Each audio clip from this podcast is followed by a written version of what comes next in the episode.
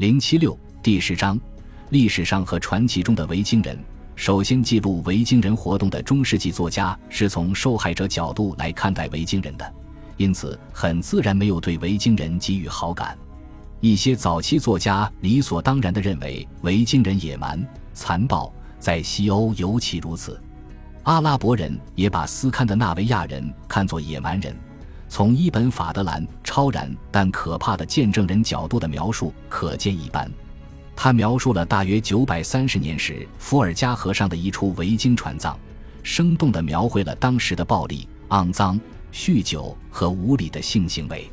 斯堪的纳维亚的英雄时代。然而，当斯堪的纳维亚人自己开始记录维京祖先的英雄行为时，他们描绘了一幅非常辉煌的图景：作为勇士、水手、定居者和外国地区的拓荒者的所有成就。十二、十三世纪。当古典的古斯堪的纳维亚语萨迦和吟唱诗歌写在羊皮纸上时，维京时代开始被看作斯堪的纳维亚的英雄时代。令人着迷的文学发展起来，尤其是在冰岛，某种程度上也出现在挪威和丹麦。与其说是其他事物，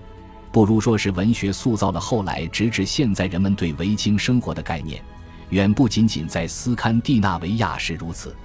实际上，我们不可能在早期古斯堪的纳维亚语文本中清楚地区分历史和小说，因为大多数都相互蕴含，无法分割。在这方面，可以把它们比作关于杰西·詹姆斯或美国西部神枪手比尔·希科克等传奇英雄的美国西部影片。在大多数情况下，很难确定有多少叙事成分是基于真正的口述传统。有多少是重新建构或由中世纪作家创作的？实际上，这才是古斯堪的纳维亚语学者面临的主要问题之一。但大多数专家同意这样一种说法，即吟唱诗歌包含了最早和最可信的证词，其中一些毫无疑问源自维京时代，因为他们似乎被非常认真地记了下来，并且多少以文字的形式保留了大约几代人的时间。这类诗歌按照非常复杂的格律创作，语言华丽，充满比喻，只能由少数知识分子精英掌握。诗歌创作的目的是以配得上他们英雄事迹的华美修辞来赞美某些国王或酋长。尽管这些充满艺术气息的诗行中的复杂文字游戏对于内行来说赏心悦目，但他们所传达出来的事实性信息却少得令人失望。通常情况下。在理清楚倒装句法、破解复杂的比喻后，我们只能得知，某一个伟大的统治者在英勇的勇士陪伴下，在某一个地方击败了他的敌人，从而使时事的狼和渡鸦获得了略微愉悦的生活。萨迦史诗般的叙事在表现方式上似乎更加直接、真实、客观，但是从现代历史学家的角度来看，它更容易受到怀疑。因为尽管一些萨迦明显基于古老的吟唱诗歌和口述故事，但是直到十二世纪才出现以现在形式书写或编撰的萨迦。国王萨迦首先被记录下来，呈现了最宏大的重要历史事件，涉及挪威、丹麦和瑞典国王。家族萨迦通常出现时间稍晚，他们因其戏剧化而又令人惊奇的真实故事而著名。这些故事涉及冰岛农场主和家庭这样普通维京人之间的恩怨，深受文学评论家和人类学家的赞赏。另外，大多写于十四世纪之后的传奇萨迦更加毫不避讳地进行虚构，显然是基于民间传说、浪漫故事和埃达体的传奇诗歌。尽管现在民族学家和文学学者，而不是历史学家，对这些后来撰写的萨迦研究更多。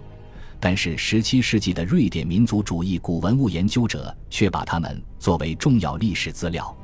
萨克索·格拉马提库斯和斯诺里斯图鲁松在中世纪所有关于斯堪的纳维亚的文本中，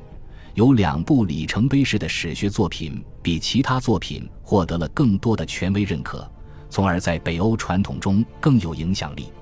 这两部作品就是丹麦神职人员萨克索·格拉马提库斯用拉丁文书写的丹麦历史、丹麦人的业绩，以及冰岛酋长斯诺里斯图鲁松以古斯堪的纳维亚语撰写的国王萨迦吉海姆斯克林拉。两部作品都是基于更早的诗歌和萨迦散文材料，并成书于十三世纪上半叶。斯堪的纳维亚后人讲述的关于维京人的许多传奇故事，都可以追溯到这两部闻名遐迩的作品。几个世纪以来，他们都被视作是基于相似的叙事材料，但萨克索和斯诺里的风格和历史哲学却相差甚远，由此吸引了不同类型的读者。萨克索是出色的拉丁文学家，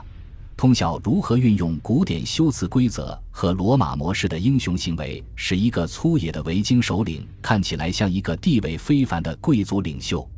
他的目标是使欧洲学界相信，丹麦早期的国王可以同罗马帝国统治者中的楷模相媲美。他以浮夸的、充满感情的语言来描述他们的美德，当然也包括敌人的恶行。并通过强调他讲述的每一个故事的寓意来达到宣教的目的。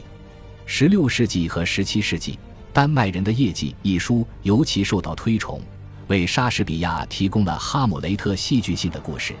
也为丹麦和瑞典王室史学家的爱国式炫耀提供了丰富多彩的材料。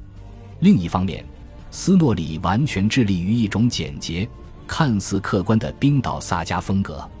他是含蓄式描写的大师，很少给出自己的观点或直接表达价值判断。尽管他明显同萨克索一样崇拜一些著名的维京首领，他不仅仅为有学问的神职人员写作，也为未受过教育的平信徒写作。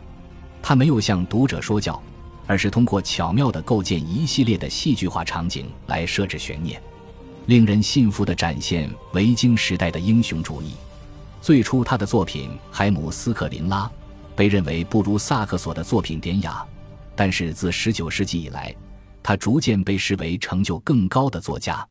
通过翻译，他的《挪威国王萨迦》在现代有了更广泛的读者。斯诺里书写的国王奥拉夫一世萨迦可作为关于维京统治者的典型古斯堪的纳维亚语故事，直到现在也备受推崇，是这一类故事中最有影响的一个。在奥拉夫还是孩子的时候，他的父亲国王特里格维遇害，母亲不得不带他离开这个国家，躲避特里格维的敌人冈尼希尔德王后和酋伯爵哈康的谋杀阴谋。在波罗的海，海盗登上他们的船，将少年奥拉夫和他的母亲分开，并把他卖到爱沙尼亚做奴隶。他从小就表现勇猛，杀死了贩卖他的海盗，之后很快就被罗斯国王收养。他在那里长大，做出许多非凡的事迹，以他的勇敢、英俊和魅力吸引着周围的每一个人。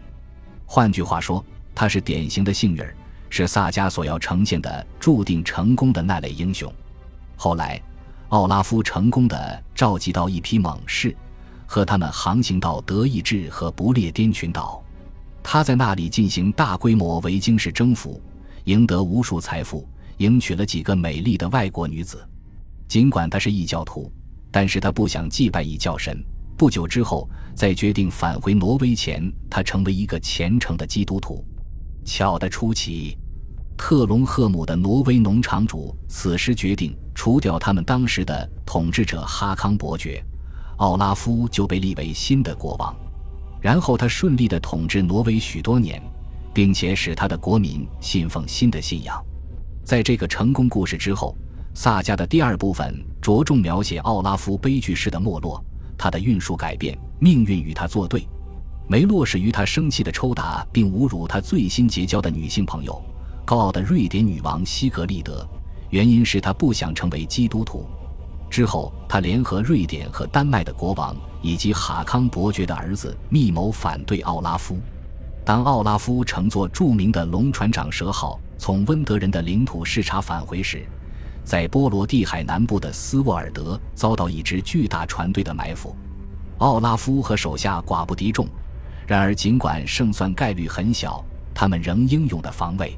长蛇号上著名弓箭手埃尔纳的弓弦最终被敌人毁坏。当奥拉夫问什么东西断了，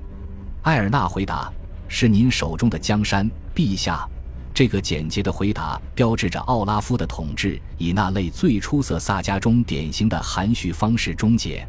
奥拉夫意识到自己的大限已到，纵身跳入水中，再也没人见过他。据说，一些人证实他在这场战斗中幸存并逃到国外，但是斯诺里自己则相信当时的吟唱诗歌，说奥拉夫的确葬身于斯沃尔德的大海中。尽管这个萨迦中有许多神话的因素，一些因素显然从民间故事、英雄诗歌甚至国外的浪漫故事中借鉴而来，但斯诺里以如此真实、令人信服的方式讲述这个故事，以至于长达几个世纪，人们一直把它当作历史。他的许多基本文学主旨，如英雄早期的流亡、童年时的英雄行为、运气极佳、富有魅力、能够忍受艰难困苦。拒绝祭拜异教神，表达简单而风趣，以及命中注定最终在大战中阵亡，都成为解读伟大维京领袖生平的既定模式。萨迦中这类领袖的重要特征通常是克制、理智、公正、风趣幽默。他们受到手下人的尊敬，事业上幸运，直到他们被不公正的同族人或爱人激怒而开始鲁莽行事。混乱和悲剧。总是由这类情绪方面的错误而引发。恭喜你又听完三集，欢迎点赞、留言、关注主播，主页有更多精彩内容。